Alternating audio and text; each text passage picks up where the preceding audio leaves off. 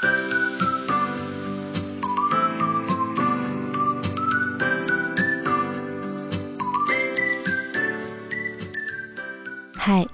欢迎来到 RS 的故事房。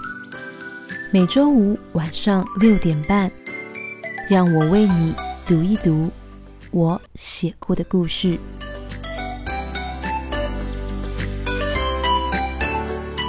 第二十三章，就让他知道。听完崔雨欣的叙述，陈香里眯起眼，声音不悦：“崔雨欣。”下午就要开的会，你为什么还会有资料没有给你们的组长呢？他瞥向林韵家，韵家，你下头怎么会有做事这么不认真的人呢？林韵家尴尬，为了保护崔雨欣，他急中生智，想到了办法，是确认，对，确认，香丽，抱歉，是我忘了。他对陈香丽露出笑容道。昨天雨生其实给我看过那份文件的，他边想边说：“我请他再修改，今天给我。但今天早上又开会，所以他到现在才有机会跟我说。”陈香里皱眉，李运家这么一说，他一时之间倒不知道李运家说的是真的，还是太不识相了。陈香里叹了口气。因为当着这么多下属的面呢，他也不便发作。好吧，如果是这样，陈香里挑眉，运家，那我们就维倩那里见吧。林运家松了口气，笑笑，好，谢谢乡里。嗯，陈香里应了声，声音倒没有掩饰他的不高兴，但林运家是没有心思再应付他了。他本能的牵着崔雨欣回头，往公司的方向走，是走离了陈香里好大一段距离，两个人才互看一眼，露出了个好险逃过一劫的笑容。崔雨欣吐舌，李运家微微颔首。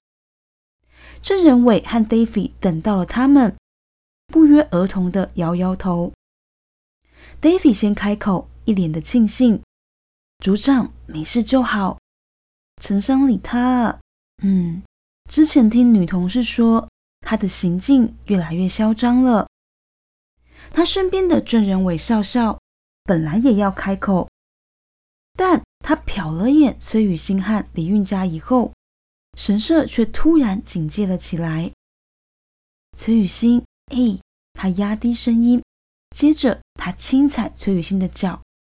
你的手啊，崔雨欣。崔雨欣一时不明白，他看向郑仁伟：“你在说什么啊？什么手？白痴啊你！”怕 David 听到，郑仁伟声音更低了：“我在说你和小黎的手啦。”崔雨欣这才回过神来，回过神，然后发现他和李运家的手牵得好紧，十指紧扣。亲昵的，就像平常一样呢，像对情侣。李运家这个时候注意到了，两个人有默契的把手给松开。崔雨欣低声问郑仁伟：“哎，陈商礼有注意到吗？”郑仁伟摇摇头：“不知道，距离太远了，我看不到他刚刚走的时候的表情。他很是无奈。”崔雨欣，我就叫你不要冲动。结果呢？你知不知道陈香里这个人有多八卦？他有多想要找小黎麻烦啊？他碎念起来。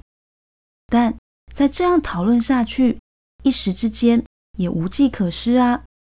他们只好先回公司了。直到傍晚，崔雨欣因为这件事心情依然沉甸甸的，因为他。还是有一点担心呢。而这天晚上说好一起吃晚餐，快餐店里，林运家见崔雨欣若有所思的模样，摸摸崔雨欣的头：“雨欣，别担心了，好不好？”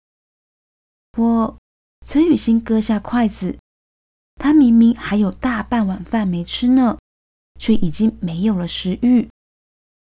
郑仁伟说：“陈商礼的风评很差，很爱乱造谣。” David 哥也说：“陈商礼看你不顺眼很久了。”我在想，他如果看到、发现我们的关系的话，他会不会对你？李运佳附上了他的手。阻止他继续说下去。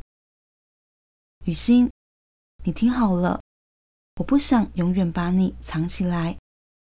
李运佳微微一笑，你要记得，我们在一起不是因为你想要珍惜我而已。雨欣，我也想要珍惜你啊。李运佳认真说，所以你不要多想了。如果陈商礼真的知道了，那就让他知道吧。而且，不管要面对什么，你都会陪着我的，不是吗？他温柔笑笑。崔雨欣的心一暖。要说是他坚持要陪在李运家身边呢，是他想坚持，于是他没有想过李运佳会这么认真的看待他们的关系。没想到。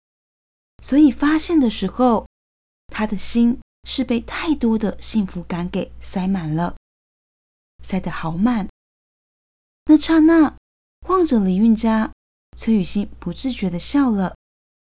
他们相视而笑。只可惜，李运佳说的话依然没有办法完全的舒缓崔雨欣的担心。太在乎一个人，便是如此。崔雨欣真心不想为李运家带来任何麻烦，但他跟李运家在一起越久，这状况就越发明显。崔雨欣不想察觉也难呢。就是他越想保护李运家，就越发现自己的无能为力。比如今天中午跟陈香礼吃饭的时候，就是这样。他仗着一股冲动想帮林运家呢，结果呢，反而为林运家惹来更多的事。他们差了十岁，能力好像也是差了十岁，或者说差了不知道是不是只有十岁呢？他该怎么办呢？崔雨欣好苦恼，他直到吃完晚饭都还在想这件事呢。两个人走出店外的时候，他甚至因为想得太认真而忘记牵李运家的手，太苦恼了。他不禁沉沉的叹了一口气。那样的他并没有注意到李运家望着他苦恼的侧脸，关心的看了他好一会呢。崔雨欣下次回过神的时候，是因为发现。李运家在一家服饰店前停下了脚步。雨欣，我们去看看好不好？李运家揉揉她的发，瞥了眼服饰店内橱窗里的小洋装。